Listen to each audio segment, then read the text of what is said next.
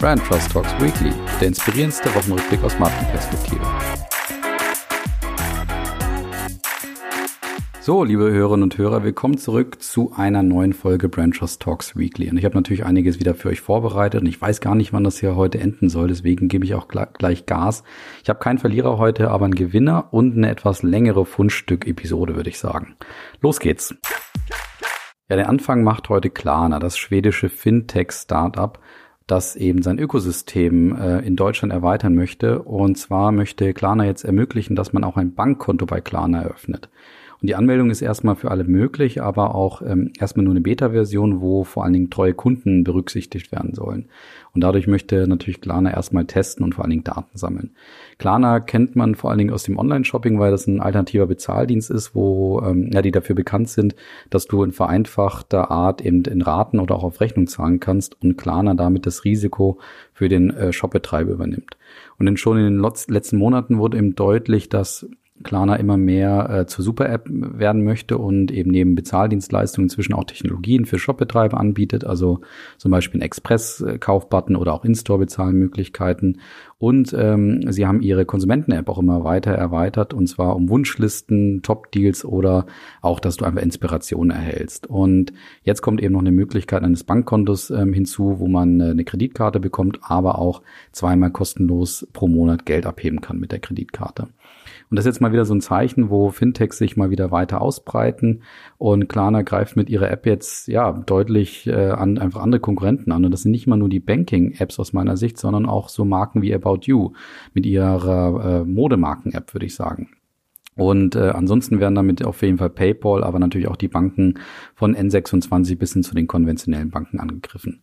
Und äh, bei einer Erweiterung einer äh, Dienstleistung oder einer Marke sprechen wir vereinfacht von der Dehnung einer Marke und dabei ist oftmals die Glaubwürdigkeit ein Thema, das geprüft werden muss. Es gibt eben immer wieder spannende Ausflüge Flüge von Marken in Territorien, wo man dann so sagt, das hätte man gar nicht erwartet. Also mein Lieblingsbeispiel ist da die Lasagne von Colgate. Also Colgate kennen ja die meisten vom Zahnpasta-Bereich und die haben mal eine Lasagne in den 80er Jahren probiert. Und bei Klarna ist das Thema bei Weitem nicht so gelagert. Also die machen da schon einen etwas glaubwürdigeren Schritt. Und zwar erweitern sie eben ihre Dienstleistung, indem sie weiterhin den Kunden und den Händler ganz klar in den Mittelpunkt stellen. Und das ist eben so, dass man da gar keinen Shishi erkennen kann, dafür eben ganz viel Klarheit und ganz viel Einfachheit für den Kunden. Und das ist praktisch der Kleber zwischen all den Dienstleistungen äh, und das natürlich rund um das Thema ähm, Banking geht. Also auf jeden Fall ein gefährlicher neuer Player für all die genannten Konkurrenten.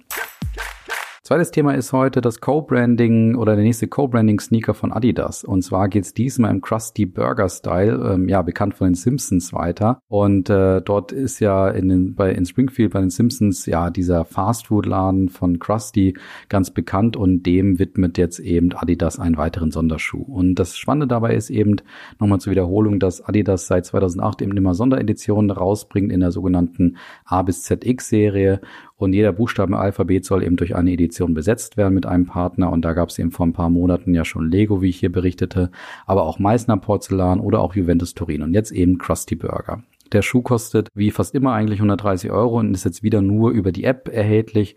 Also das heißt wieder ein wunderbares Mittel, um die Fans der Marke zu beglücken, aber natürlich auch die leidenschaftlichen Sneakersammler auf der ganzen Welt. Und was gibt's denn Neues bei Clubhouse? Ja, eigentlich nicht viel. Die App ist auf jeden Fall weiter irgendwo so im Hype, aber es wird schon gerade etwas souveräner und es normalisiert sich, würde ich sagen.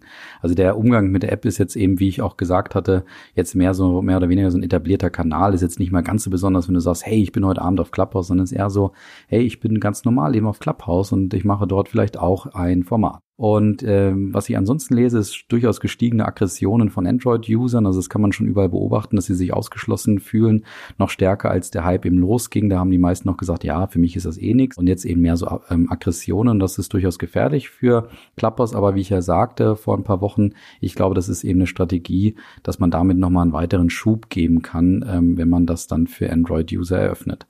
Ähm, Clubhouse muss sich mit dem Thema beeilen, weil jetzt kommen die Konkurrenten auf den Plan. Twitter launcht zum Beispiel jetzt den Dienst Spaces, wo man sich eben auch ähm, auditiv treffen kann. Und auch Facebook gab jetzt die Entwicklung bekannt und bekam da gleich postwendenden Seitenhieb vom Produktchef von Twitter, der, ne der nämlich sagte, man sei überrascht, dass äh, Facebook so lange braucht, um das zu kopieren, weil Facebook ja dafür bekannt sei, gute Dienste eben auch schnell zu kopieren, wie zum Beispiel bei ähm, TikTok und Reels bei Instagram. Und Twitter hat natürlich den Vorteil, dass die Followerstruktur bereits besteht, was den Dienst eben nochmal pushen könnte.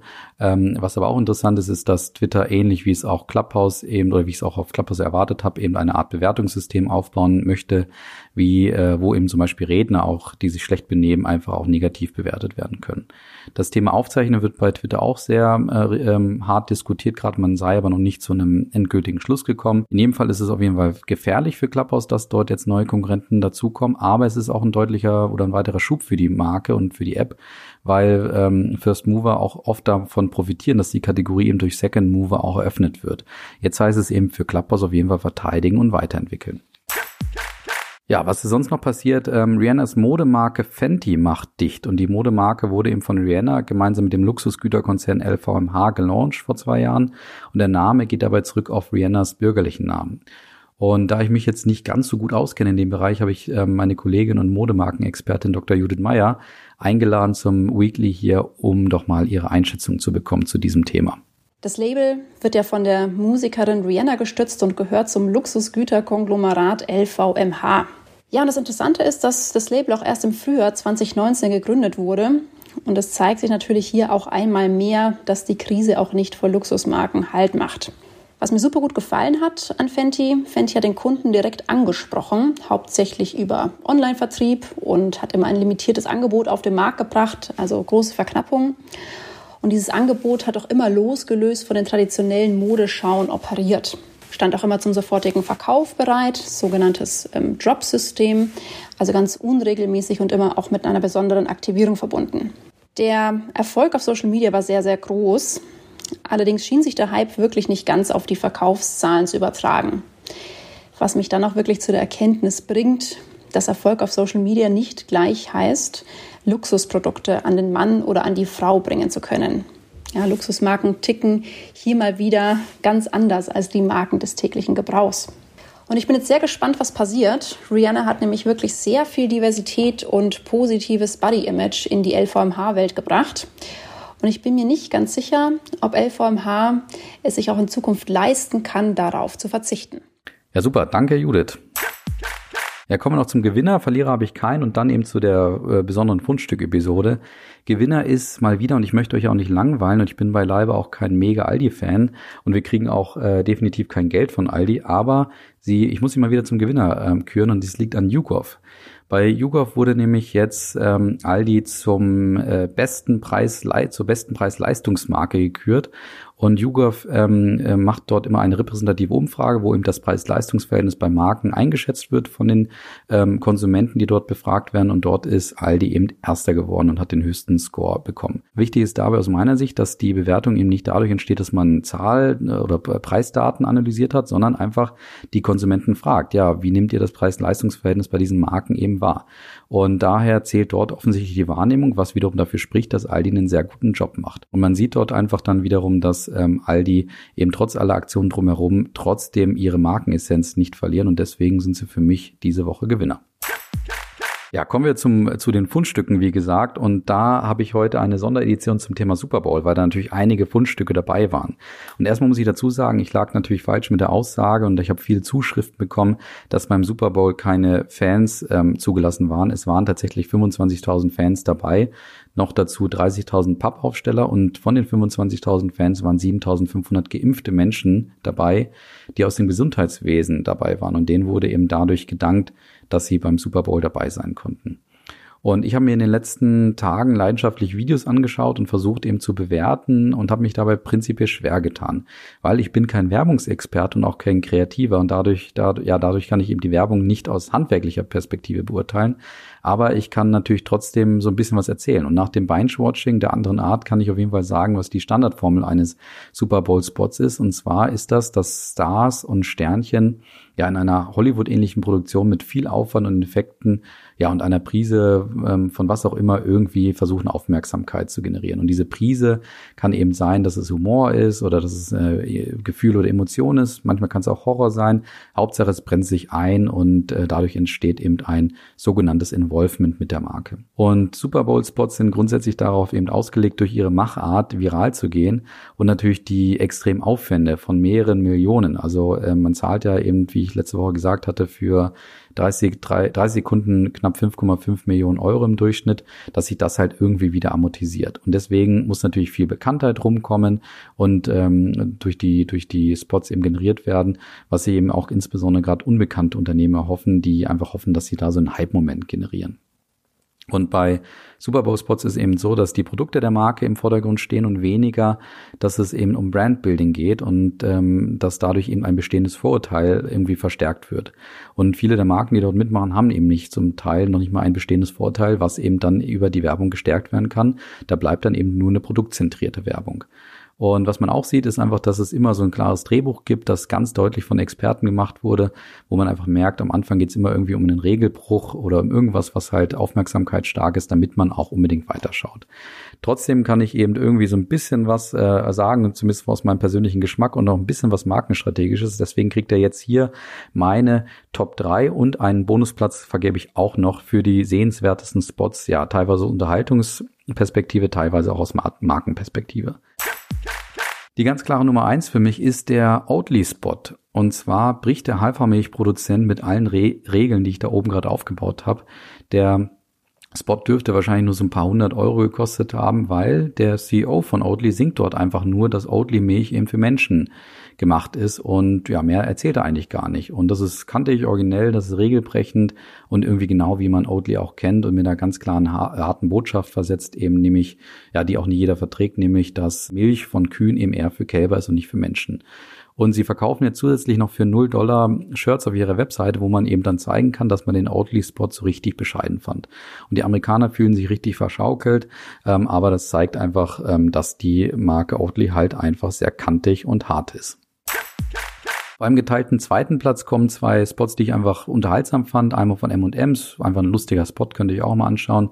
Und von T-Mobile, ähm, die ja eine ganz coole Story und eine Idee hatten, wie sie die Vorzüge der Marke und ihrer Technologie eben vorstellen können. Ähm, T-Mobile ist nämlich äh, laut ihrer Meinung nach der ähm, Vorreiter, was das Thema 5G-Technologie in den USA angeht. Und ähm, auffallend war für mich noch die spürbare Anpassung der Werbung eben an den amerikanischen Markt und die an amerikanische Machart. Da spürt man auf jeden Fall nichts mehr von Deutschland. Könnt ihr euch auch mal anschauen. Und der dritte Platz geht an GM und ihren humorvollen Kampf gegen Norwegen. Ähm, der ging ja schon ein paar Tage vorher los, in dem eben der bekannte Schauspieler und Comedian Will Ferrell 5,4 Millionen Pizzen mit Anchovies nach oder in die äh, nach Norwegen bestellte, um sie so ein bisschen zu ärgern. Und Will Ferrell versucht dabei eben zu vermitteln, dass es nicht sein kann, dass Norwegen beim Thema ähm, Elektroautos die USA so deutlich schlägt und inszeniert eben somit auch die neue Elektrostrategie von GM und natürlich das neue Lead-Produkt in dem Bereich von GM. Ein Bonusplatz geht in dem Zuge an Audi, die das wunderbar verstanden haben, im Windschatten des Super Bowls mitzuziehen. Und zwar haben die eine Art Gegenantwort für GM parat gehabt, weil der Audi e-tron nämlich der meistverkaufteste, äh, das meistverkaufteste Elektroauto in Norwegen sei. Und dazu verpflichteten sie eben den norwegischen Game of Thrones Star Christopher Hiu, der mit einer grandiosen Botschaft aufwartete und sagte, not hate, but imitate und dadurch ganz klar sagte, ja, der Wettbewerb ist auf jeden Fall willkommen beim Thema E-Mobility, weil es natürlich allen gut tut, wenn sich dort was bewegt. Und er hielt gleichzeitig die norwegische Flagge und den norwegischen Stolz nach oben und hielt den praktisch in Ehren. Von daher eine ganz klasse Reaktion von Audi und deswegen auch bei den Fundstücken bei diesem Super Bowl, bei der Super Bowl Sonderedition dabei. Ja, ein Fundstück habe ich noch für euch ähm, zum Thema Valentinstag, nämlich und zwar hat das Social Business Ecosia ähm, sich etwas überlegt. Also das Social Business ist, ähm, Ecosia ist eine Art Suchmaske, die du installieren kannst. Und wenn du über diese Suchmaske suchst, werden die Einnahmen aus der Suche eben ähm, genutzt, um davon äh, Bäume zu pflanzen. Und die haben sich was Schönes überlegt, ähm, um jetzt im Rahmen von Valentinstag so eine gewisse Gegenkampagne zu starten. Und zwar sagen sie einfach, ja, ähm, kauft doch lieber Bäume oder finanziert doch lieber Bäume, anstatt ihr, dass ihr Rosen kauft. Und äh, weil ich ja weiß, dass meine Frau hier immer zuhört, ähm, übergebe ich jetzt hier live ein paar Bäume, die ich für sie gekauft habe zum Valentinstag. Ja, Schatz, also ich habe an statt äh, Rosen oder irgendwelcher Blumen, die ich äh, gekauft hätte, jetzt einfach zehn Bäume finanziert, ähm, gemeinsam mit Ecosia. Ja, glaube eine ganz schöne Aktion. Macht's mir doch einfach einfach nach und damit entlasse ich euch jetzt ins Wochenende und auch in den Valentinstag und in eine wunderbare Woche. Macht's gut, bis nächste Woche wieder am Freitag um 13 Uhr. Ciao.